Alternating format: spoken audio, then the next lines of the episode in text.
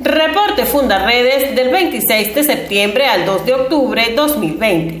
La alta comisionada de las Naciones Unidas para los Derechos Humanos, Michelle Bachelet, actualizó su informe sobre Venezuela y destacó las estigmatizaciones hacia los venezolanos retornados y la falta de adecuación de los centros donde permanecen expresó su preocupación por los altos números de muertes de jóvenes y acotó que su oficina registró 711 muertes de junio a agosto por operativos de seguridad en Venezuela, llegando a más de 2.000 muertes desde enero 2020.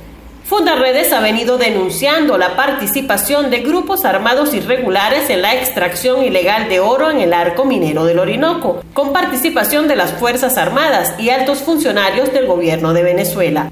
Esta semana, el parlamentario de Costa Rica, Dragos Donalescu, advirtió sobre la posibilidad de que el Estado venezolano esté utilizando el territorio de su país para triangular exportaciones de oro y legitimar el comercio de ese material en los mercados internacionales, según una investigación realizada por la Oficina del Legislador. La investigación se basa en cifras oficiales del gobierno del presidente Carlos Alvarado, además de consultas elevadas a instituciones del sector minero en Costa Rica que muestran que desde 2011 hasta agosto de 2020 el país ha exportado 3.720 toneladas de oro.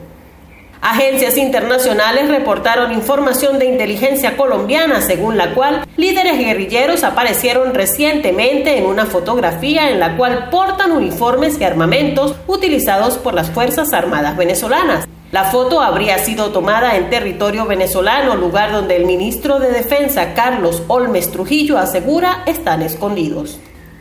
Dos disidentes del Ejército de Liberación Nacional ELN, Grupo Guerrillero de Colombia, se entregaron a las autoridades en el norte de Santander y en su confesión relataron prácticas de la organización que evidenciarían un vínculo con el gobierno venezolano. De acuerdo con el medio colombiano Noticias RCN, los hombres aseguraron que los nexos entre el ELN y las autoridades venezolanas son verídicos al punto que no existe un control real en el tránsito fronterizo, por lo que los guerrilleros armados y uniformados pasan sin problemas la frontera. Desde el año 2003, Fundaredes viene denunciando la presencia de grupos armados irregulares en Venezuela bajo la complacencia y la cooperación del gobierno venezolano.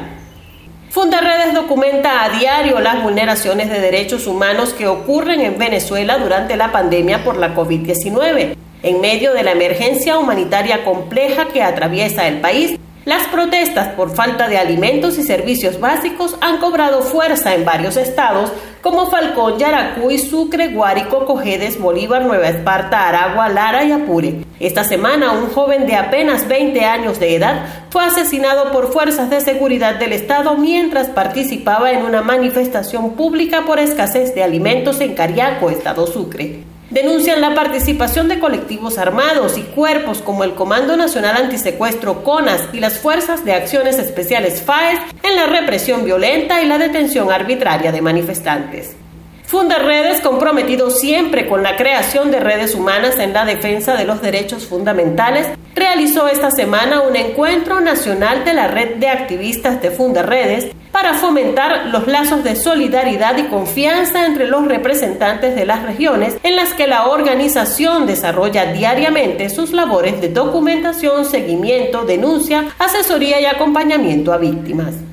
En Zulia, varios pescadores del sector de Saucedo se encontraban en faena cuando fueron asaltados y despojados de sus motores por un grupo de hombres armados. El hecho dejó a cuatro de los trabajadores del mar heridos de bala.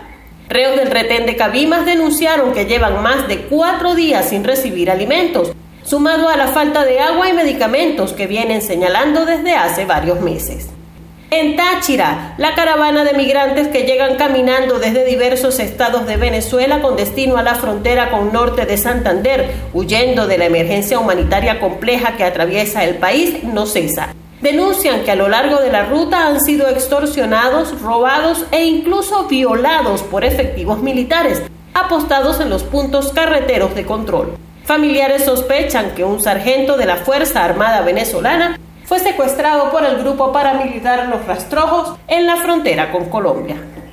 En Amazonas, indígenas piaroas del municipio Autana navegan a Canalete hasta la frontera colombiana para poder vender sus cosechas y deben hacerlo en la frontera porque no hay bolívares en el sur de Venezuela. Solo circulan pesos, dólares y oro. Con el producto de las ventas es que pueden comprar víveres secos, productos de aseo personal y medicina para sus familias.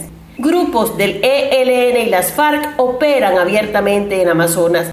Un grupo de comunidades indígenas de Atabapo rechazan la presencia de las FARC y denuncian que han recibido amenazas por parte del grupo armado. Comparte, ayudemos a vencer la censura en Venezuela. Consulta esta y otras informaciones en nuestro portal www.fundaredes.org.